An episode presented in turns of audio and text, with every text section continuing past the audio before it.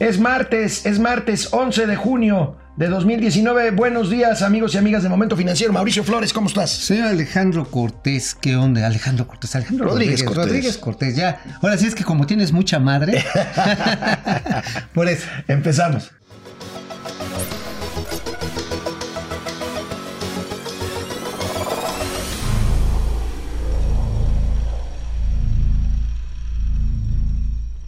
Ayer nos la pasamos hablando, querido Mauricio Flores, tanto aquí en nuestro espacio como en la maldita hora por la noche, ayer en Radio Fórmula, del famoso acuerdo migratorio, de lo que significa, de lo que trae tras bambalinas de las negociaciones con Trump. Bueno, hay que pagarlo. ¿Cuánto va a costar, mi querido Mauricio? Pues bueno, mira, el presupuesto para asuntos migratorios, mi estimado amigo, se había elevado ya para este año en el proyecto de ingresos y egresos de la Federación 119.2% había pasado como de 460 millones de pesos a 962 millones de pesos. Sin embargo, pues esta cifra es a todas luces insuficiente. Desplazar miembros de la Guardia Nacional, 6 mil elementos, no es nada más, suban unos camiones y aviéntenlos allá, incluye alimentación, hospedaje, por humilde y sencillo que sea, porque hay que recordar pues, que son militares. Un despliegue táctico debe ser costoso. Un despliegue táctico no es fácil. Y pues esto, digamos, un operativo de un día de unos mil elementos, pues tiene un costo alrededor de unos 700 mil pesos diarios. Diarios, por, Un, pero por, un, por un contingente de mil personas. Fíjate, aquí estamos hablando de seis mil en toda la frontera. Multiplícalo por, por, por seis, seis por mil, tenemos este, por siete, perdón. Ahora, tres millones y medio de pesos. El gasto militar no es el único. Estamos hablando de cuánto va a costar tener en nuestro territorio a estos miles, decenas de miles, quizás cientos de miles de migrantes que tengan que estar en México mientras esperan la respuesta de Estados Unidos para recibir asilo. mira, nada más para hacer un cálculo rápido así a vuelo de pájaro, más o menos, y no es para que me agarres así en la, en la, en la jugada, pero más o menos saldría nada más el despliegue táctico 1.200 millones de pesos, el militar. Ahora, lo que tú estás diciendo, toda la parte de asistencia humanitaria, se está calculando que el número de, por parte de, Naciones Unidas, del ACNUR, del, de la Alta Comisión para para, los refugiados, que vamos a tener, vamos a cerrar este año con cerca de 84 mil personas que van a estar en territorio mexicano solicitando asilo en los Estados Unidos.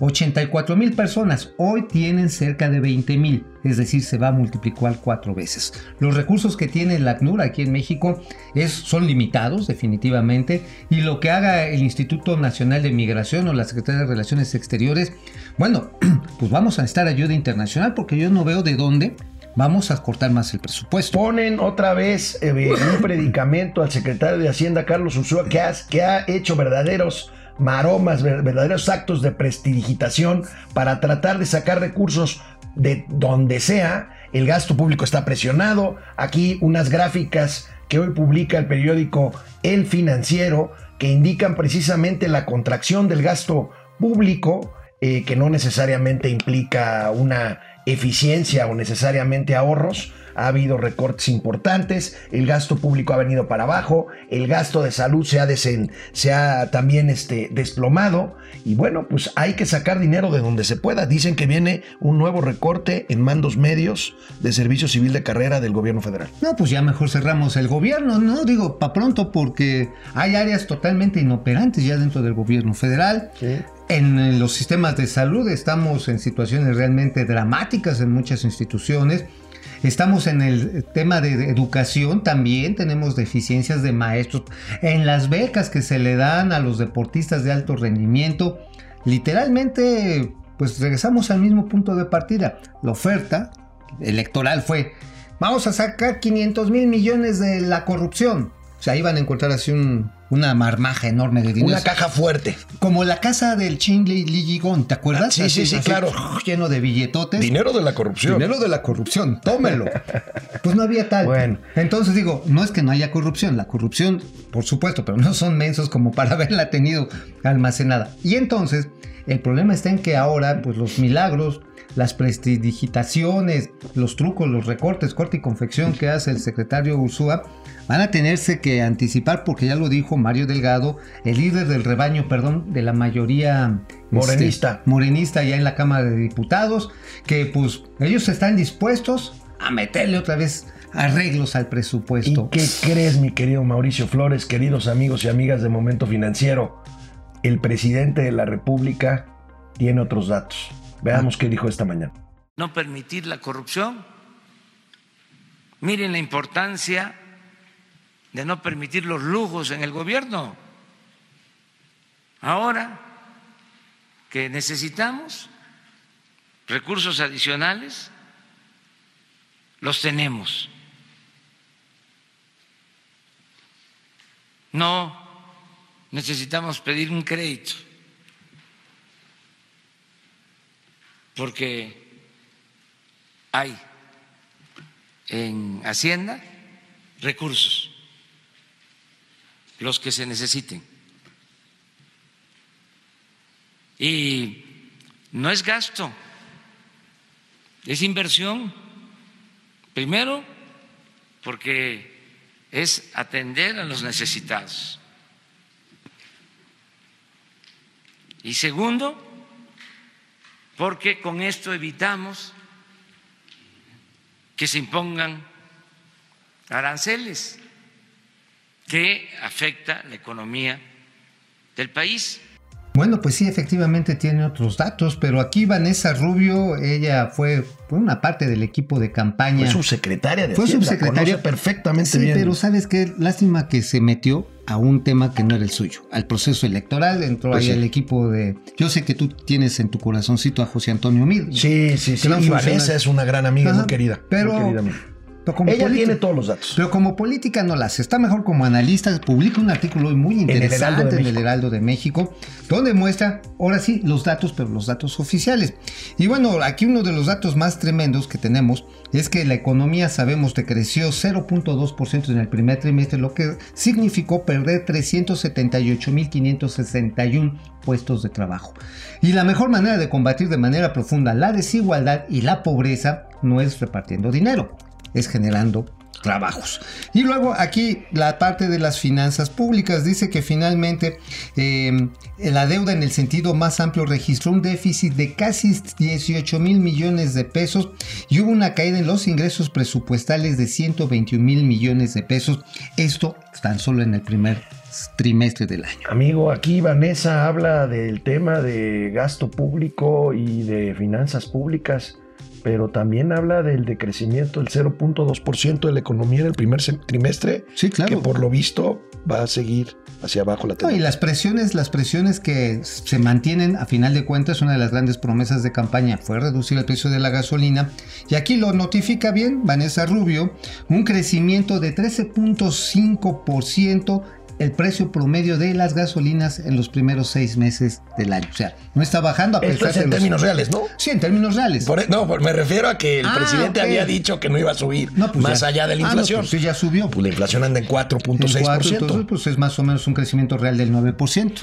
Ahí está. Entonces, pues este, finalmente si hay un manejo complicado de las finanzas públicas, están buscando dinero por donde sea, recortando por donde sea, pero es evidente que aunque dice el presidente que no vamos a requerir un crédito más, pues yo creo que una manita internacional no nos vendría mal, sobre todo con el tema de los migrantes. Pero de recursos destinados a un programa específico de atención humanitaria a migrantes, porque de un crédito, bueno, ya Bueno, ni hablamos. no, la no, no. baja en la calificación de hace unos días de la deuda soberana de México nos haría pagar más de intereses si salimos ahorita financiando esa marca. No, sí es un problema realmente grave que nos hayan degradado. Ahora, HR Ratings, que es la tercera calificadora, dijo que se iba a esperar a que se ratifique el TEMEC, en todo caso. O sea, esto puede ser en cualquier momento Sí. de este año. Sí, Depende sí. del Congreso de los Estados Unidos. depende del de que los demócratas le quieran entregar ese dulce a. Si a se Trump. lo aprueban, dice HR Ratings, en ese momento va a evaluar cómo le está yendo a las perspectivas económicas de México, pero pues Moody's, que nada más nos sacó la tarjeta roja.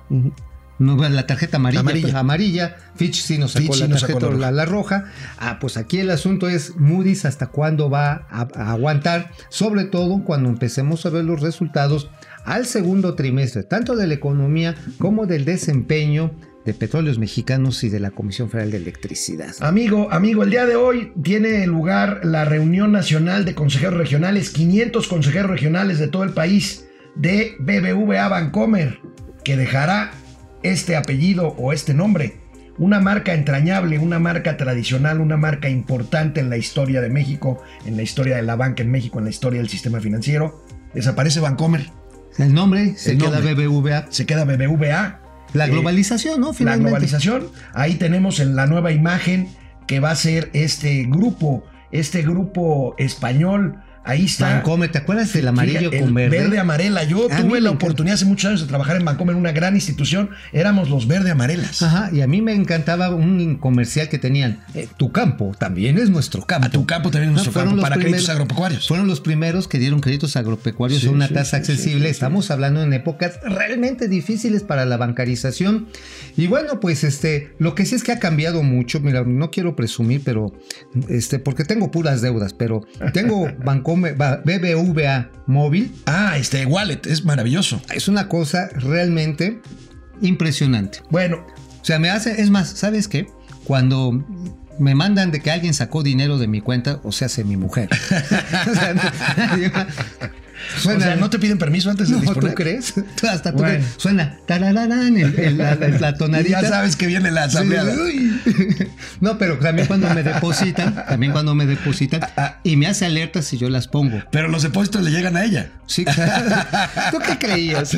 Bueno, Vancomer, Vancomer representa nada más y nada menos que el 40% de las utilidades del grupo BBV a nivel mundial. Nació en 1932, fue desarrollado por el legendario banquero Manuel Espinosa Iglesias, poblano. Hoy cuenta con 1.833 sucursales, 12.600 cajeros automáticos, 260.000 terminales puntos de venta, una cartera crediticia de más de 1.150 millones de pesos. Una institución verdaderamente grande, líder sin duda en el mercado bancario mexicano. Claro, y obviamente pues hay que estar pendientes de que los tiempos de competencia están muy duros, precisamente la parte de la innovación tecnológica es uno de ellos. Hay otras instituciones que están haciendo un trabajo yo creo que también muy meritorio. Y muy ahí viene el CODI, ¿no? Y ahí viene el CODI. El CODI que es este código digital bidimensional, el que parece así chambrita oaxaqueña.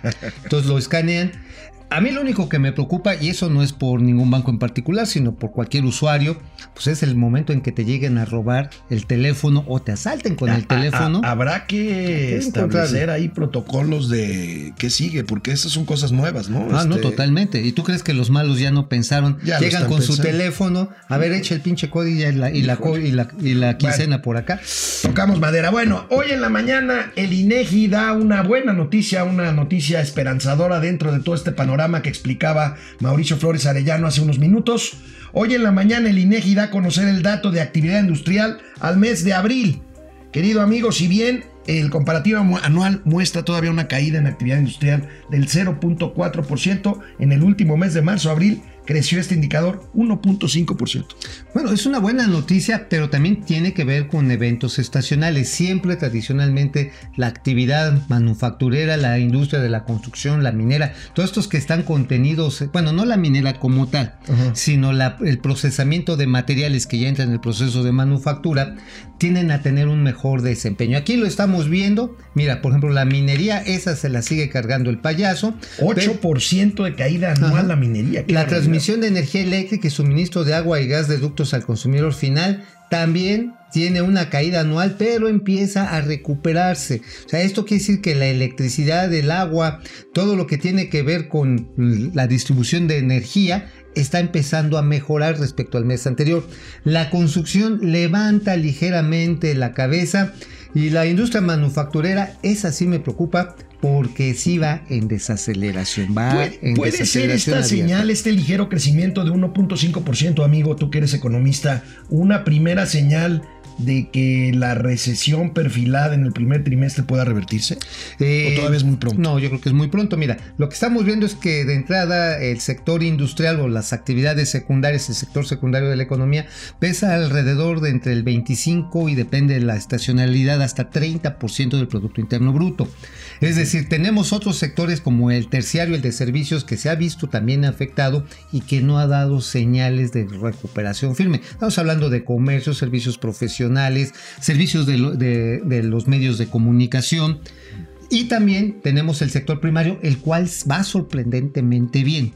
Sin embargo, pues estos dos motores, tanto el, el, industrial como el de servicios, no terminan de encender. Y si tenemos pendiente que el gasto y la inversión pública se han detenido de manera abrupta en miras de este programa de austeridad, pues este, si no a la recesión, cuando menos íbamos a tener una atonía, como le decían los viejos periodistas. Los, viejos periodistas económicos, Luis Cervantes, ¿te acuerdas? Sí, atonía. ¿Qué es eso? Estás fuera de tono. Bueno, esta no es una atonía. Vamos a tener un estancamiento, no recesión, pero sí podemos tener un estancamiento notable. Falta poco para saberlo. Terminando el mes de junio terminará el segundo trimestre, terminará el primer semestre y en unos días más sabremos por lo menos los previos de los indicadores de actividad económica previos al PIB del primer semestre del año. Pues sí, aquí sabes que también hay que ver lo que va a suceder con la industria de la construcción, donde el gasto y la inversión pública va a jugar un papel fundamental. Pero aguas, Gustavo de Hoyos dijo ayer, Coparmex, Coparmex, presidente de la Coparmex, dijo, aguas con los proyectos como el, el puerto es, bueno, el puerto no, la refinería tiene un puerto, la refinería de Dos Bocas y Santa Lucía. No hizo mención al tren Maya, curiosamente. No, fíjate que no. El tren Maya como que ha bajado de perfil, ¿verdad? Pues lo que pasa es que están haciendo un trabajo profesional, ¿eh? Ah, Luego, si quieres, mañana lo platicamos. Mañana platicamos. porque este, hay un grupo de asesores del más alto nivel internacional que están haciéndolo Paitebuco. Espero que así sea, porque. Pero dos bocas. Bueno. Y bueno. Mañana ya, platicamos. Ya, te encontrás, ya supiste esto de que allá en Santa Lucía, además de un cerro, mamuts, eh, vestigios arqueológicos, encontraron a 14 kilómetros un panteón radioactivo. Material peligroso. Ya lo platicaremos mañana, amigos. Nos vemos mañana, que ya será miércoles, mitad de semana, querido amigo. Amigo, nos vemos. Nos vemos mañana.